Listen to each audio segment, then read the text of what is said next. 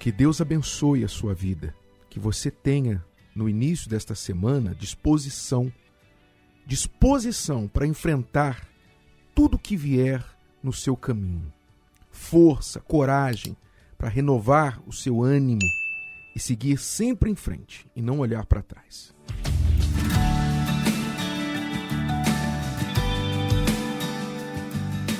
Você tem uma mente definida? O que é a indefinição? Indefinição é quando você não sabe o que quer exatamente. Ou quando você acha que sabe, mas não consegue escolher. Você pensa em um momento, eu quero isso, mas depois em outro momento você pensa, mas e aquilo? E você não consegue escolher entre um e outro. Você muda de ideia facilmente. De manhã começa com um pensamento, no final do dia está com outro. No início da semana está determinado a fazer algo, no fim de semana já esqueceu o que era que você tinha que fazer. Você não tem a coragem das próprias convicções. Ou seja, é uma pessoa facilmente influenciável. Quando você diz que quer ou acredita em alguma coisa ou pensa de alguma forma, não é difícil convencê-la, convencê-lo do contrário. Isso é indefinição. E quem tem uma mente indefinida Logo, vive uma vida fracassada, uma vida fraca, porque quando você se divide no principal local onde você toma suas decisões, onde você define a sua personalidade, os seus objetivos, então ali você é fraco. A divisão traz a fraqueza, assim como a união traz a força. A divisão dos pensamentos enfraquece toda a vida de uma pessoa. Você é facilmente influenciado por alguém, e se você estiver perto de alguém que te influencia para o mal ou para a derrota, você vai ser derrotado. Se você está ao lado de uma pessoa negativa, então a negatividade dela vai passar para você. Então a sua vida é uma vida de altos e baixos, muito mais baixos do que altos. Ora, como ter uma mente definida? Como ter esta mente definida? Logo quando falamos sobre mente definida, nos remetemos a um dos principais personagens de fé da Bíblia, o profeta Elias, porque ele tinha uma mente definida.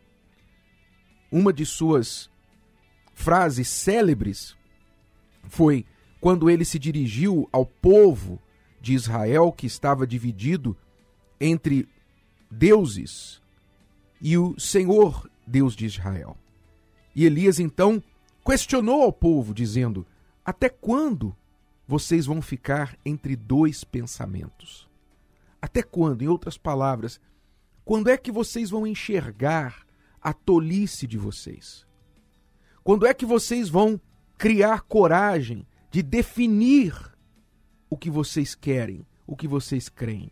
Então Elias era um homem definido, com uma fé definida, uma mente definida, convicto, plenamente seguro das suas convicções, da sua fé. Porque a fé ela exige uma definição, né? A fé exige definição. Você vê que Deus se apresenta como um só Deus, o único Deus. Ele é um. Você vê que a fonte da nossa fé é a palavra de Deus. Fora da palavra de Deus, nós não temos outra fonte de fé. Quem divide a fé entre a Bíblia e outras coisas tem uma fé dividida. A fé exige uma só fonte, exatamente para não ser dividida.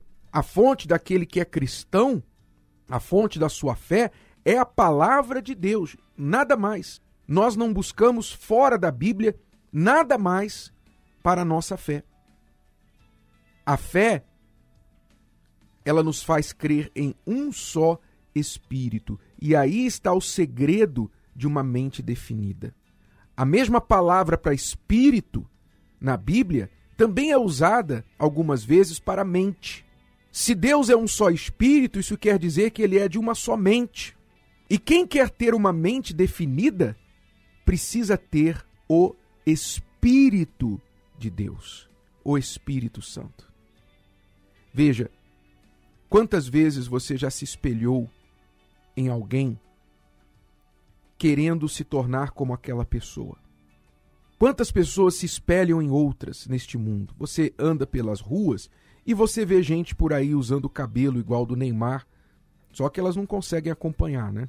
Que ele muda tanto de estilo de cabelo que as pessoas não conseguem acompanhar. Tem que ter muito dinheiro e tempo para poder acompanhar as mudanças de cabelo. Nada contra, mas estou dizendo as pessoas imitam o cabelo do Neymar, a roupa da celebridade, os jargões que as pessoas ouvem na televisão, nas novelas. Elas vão imitando as outras, porque elas estão se espelhando em outras pessoas, ou seja, elas não têm a própria identidade, a própria definição, e elas esquecem de ser elas mesmas. Então são sombras, são caricaturas, são pessoas indefinidas, sem identidade.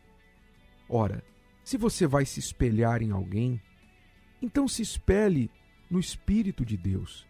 Se espelhe em alguém perfeito, não em alguém imperfeito. Se espelhe no Espírito daquele que tem algo a te oferecer, a te ensinar, que é a fonte da virtude.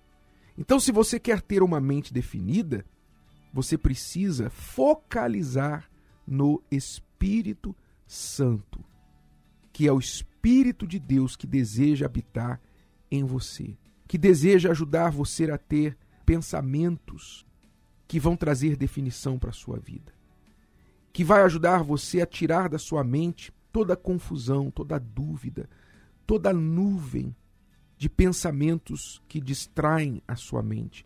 O Espírito Santo vai alinhar você com os pensamentos de Deus. E você vai se tornar uma pessoa forte, definida como Elias. Eu queria sugerir que você lesse nos próximos dias, meditasse nos próximos dias na história do profeta Elias, que você pode encontrar no livro de 1 Reis, capítulo 18, na sua Bíblia. 1 Reis, capítulo 18. E você vai aprender a ter uma mente definida.